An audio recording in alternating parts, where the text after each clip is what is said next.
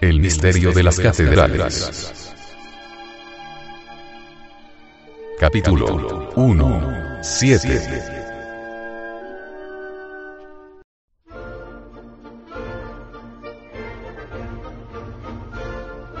Varrón. En sus antiquitates Rerum Humanarum. Recuerda la leyenda de Eneas, salvando a su padre y a sus penates de las llamas de Troya y llegando, después de largas peregrinaciones, a los campos laurentinos, terminó de su viaje. De ello nos da la razón siguiente.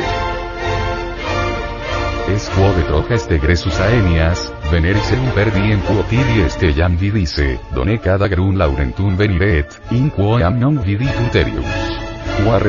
terras fatales. Cuando hubo partido de Troya, vio todos los días y durante el día, la estrella de Venus, hasta que llegó a los campos laurentinos, donde dejó de verla. Lo cual le dio a entender que aquellas eran las tierras señaladas por el destino.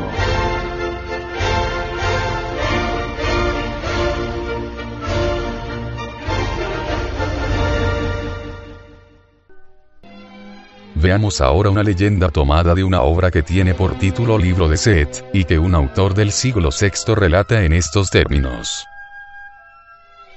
He oído hablar a algunas personas de una escritura que, aunque no muy cierta, no es contraria a la ley y se escucha más bien con agrado.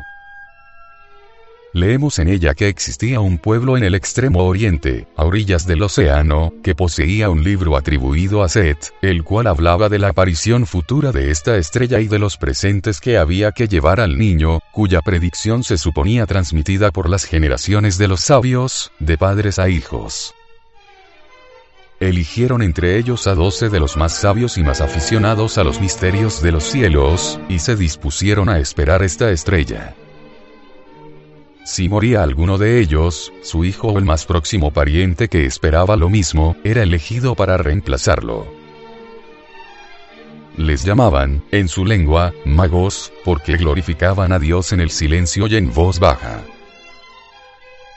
Todos los años, después de la recolección, estos hombres subían a un monte que, en su lengua, llamábase Monte de la Victoria, en el cual había una caverna abierta en la roca, agradable por los riachuelos y los árboles que la rodeaban. Una vez llegados a este monte, se lavaban, oraban y alababan a Dios en silencio durante tres días, esto lo hacían durante cada generación, siempre esperando, por si casualmente aparecía esta estrella de dicha durante su generación.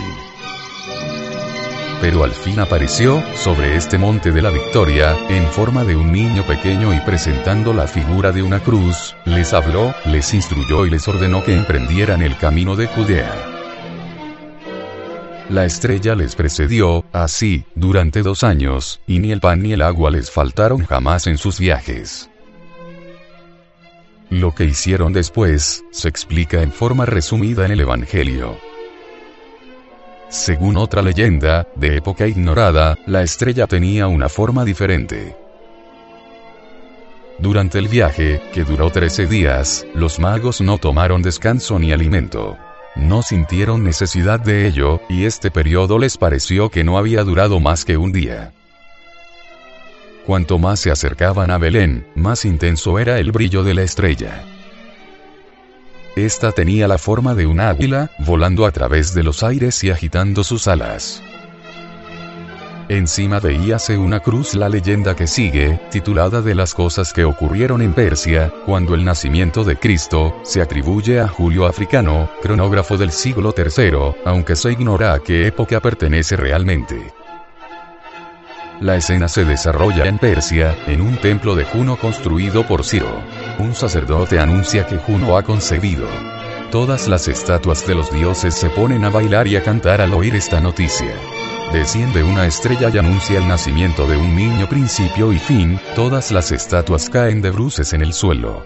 Los magos anuncian que este niño ha nacido en Belén y aconsejan al rey que envíe embajadores. Entonces aparece Baco Awog, que predice que este niño arrojará a todos los falsos dioses. Partida de los magos, guiados por la estrella. Llegados a Jerusalén, anuncian a los sacerdotes el nacimiento del Mesías. En Belén, saludan a María, hacen pintar por un esclavo hábil su retrato con el niño, y lo colocan en su templo principal con esta inscripción. A Júpiter Mitra y al, al dios Sol, al dios grande, al rey Jesús, lo dedica el imperio de los persas. La luz de esta estrella, escribe San Ignacio, superaba la de todas las demás. Su resplandor era inefable, y su novedad hacía que los que la contemplaban se quedaran mudos de estupor. El sol, la luna y los otros astros formaban el coro de esta estrella. Urginus de Varma, en la práctica de su obra, emplea los mismos términos para expresar la materia de la gran obra sobre la cual aparece la estrella. Toma tierra de verdad, dice, bien impregnada de rayos del sol, de la luna y de los otros astros.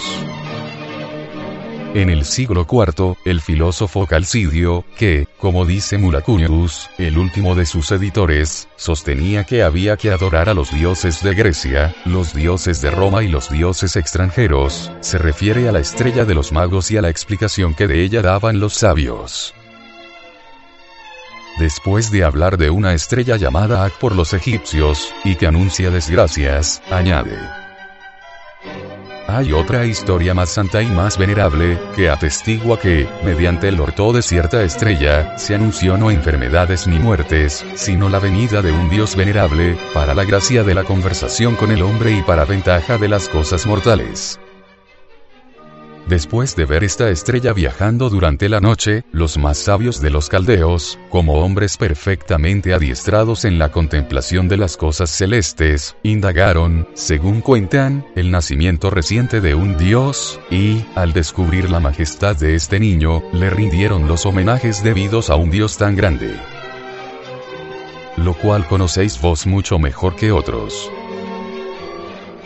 Diodoro de Tarso se muestra aún más positivo cuando afirma que esta estrella no era una de esas que pueblan el cielo, sino una cierta virtud o fuerza esbatalgurano diurna, o correpac, que había tomado la forma de un astro para anunciar el nacimiento del Señor de todos. Evangelio según San Lucas, 5. 1 al 7. Estaban velando en aquellas cercanías unos pastores y haciendo centinela durante la noche sobre su grey. Cuando he aquí que un ángel del Señor apareció junto a ellos y una luz divina los cercó con su resplandor, por lo que empezaron a temer grandemente. Mas el ángel les dijo, No temáis, porque vengo a daros una buena noticia de grandísimo gozo para todo el pueblo. Y es que os ha nacido hoy el Salvador, que es Cristo Señor nuestro, en la ciudad de David. Y esta será la señal para conocerle. Hallaréis un niño envuelto en pañales y reclinado en un pesebre.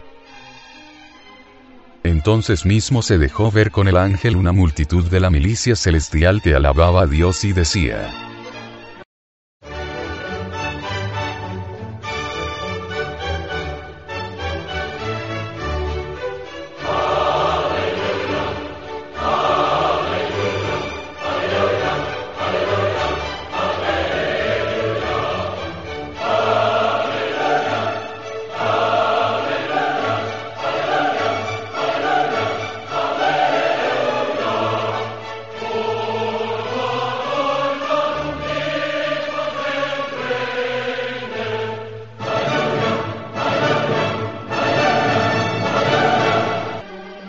Gloria a Dios en las alturas y paz en la tierra a los hombres de buena voluntad. Evangelio según San Mateo. 11, 5. 1 al 11. Habiendo nacido Jesús en Belén de Judá en tiempo del rey Herodes, he aquí que unos magos de Oriente llegaron a Jerusalén, diciendo, ¿Dónde está el que ha nacido rey de los judíos? Porque hemos visto su estrella en Oriente y venimos a adorarle. Entonces Herodes, llamando en secreto a los magos, se informó de ellos sobre el tiempo en que la estrella se les había aparecido, y encaminándolos a Belén, les dijo, Id e informaos cuidadosamente de ese niño. Y hallándole, avisadme, para que yo vaya también a adorarle. Ellos, luego que oyeron al rey, partieron. Y de pronto, la estrella que habían visto en Oriente iba delante de ellos, hasta que vino a posarse sobre el lugar donde estaba el niño. A la vista de la estrella, se regocijaron con inmensa alegría. Y entrando en la casa, hallaron al niño con María su madre, y prosternándose, le adoraron. Y abiertos sus tesoros, le ofrecieron presentes de oro, incienso y mirra. A propósito de unos hechos tan extraños, y ante la imposibilidad de atribuir la causa a algún fenómeno celeste, a Bonetti, impresionado por el misterio que envuelve a estas narraciones, pregunta. ¿Quiénes son esos magos, y qué hay que pensar de esa estrella? Esto se preguntan, en este momento, los críticos racionalistas y otros.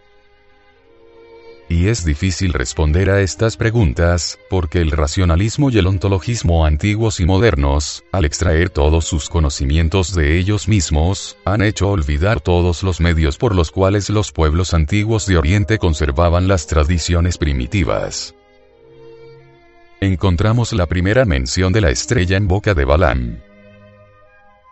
Este, al parecer nacido en la ciudad de Pector, a orillas del Éufrates, dícese que vivía, allá por el año 1477 a. de J. C. En pleno imperio asirio, que estaba la sazón en sus comienzos. Profeta o mago en Mesopotamia, exclama Balaam. ¿Cómo podría maldecir a aquel a quien su Dios no maldice? ¿Cómo execraría, pues, aquel a quien Jehová no execra? Escuchad. La veo, pero no ahora. La contemplo, pero no de cerca. Una estrella se eleva de Jacob y el cetro sale de Israel. Nun. Exxif, 47. En la iconografía simbólica, la estrella sirve para designar tanto la concepción como el nacimiento. La Virgen es representada a menudo nimbada de estrellas la del Armor, Morbian, perteneciente a un bellísimo tríptico de la muerte de Cristo y el sufrimiento de María, Mater Dolorosa, en el cielo de cuya composición central podemos observar el sol, la luna, las estrellas y el sendal de Iris, sostiene con la mano derecha una gran estrella, Maris Estela, epíteto que se da a la Virgen en un himno católico. G. J. Witkowski nos describe un vitral muy curioso, que se encontraba cerca de la sacristía de la antigua iglesia de Saint-Jean de Rouen, actualmente destruida. En este vitral se hallaba representada la concepción de San Román su padre, Benito, consejero de Clotario XI, y su madre, Felicitas, estaban acostados en una cama, completamente desnudos, según la costumbre que duró hasta mediados del siglo XVI. La concepción estaba representada por una estrella que brillaba encima de la colcha, en contacto con el vientre de la mujer. La cenefa de este vitral, ya singular por su motivo principal, aparecía adornada con medallones en los que el observador advertía, sorprendido, las figuras de Marte, Júpiter, Venus, etc. Y, para que no cupiese la menor duda sobre su identidad, la imagen de cada deidad iba acompañada de su nombre.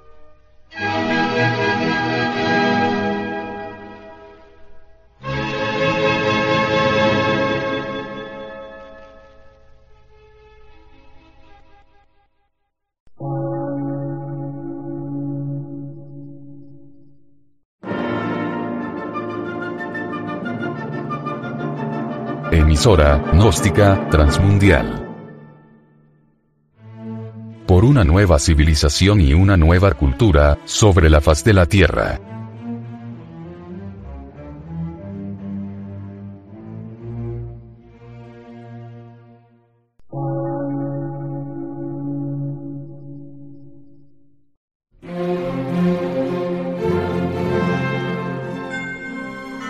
Medio de radiodifusión científico, artístico, místico y filosófico. De la Asociación Colombiana de Centros de Estudios Gnósticos, Antropológicos, Psicológicos y Culturales. A. C.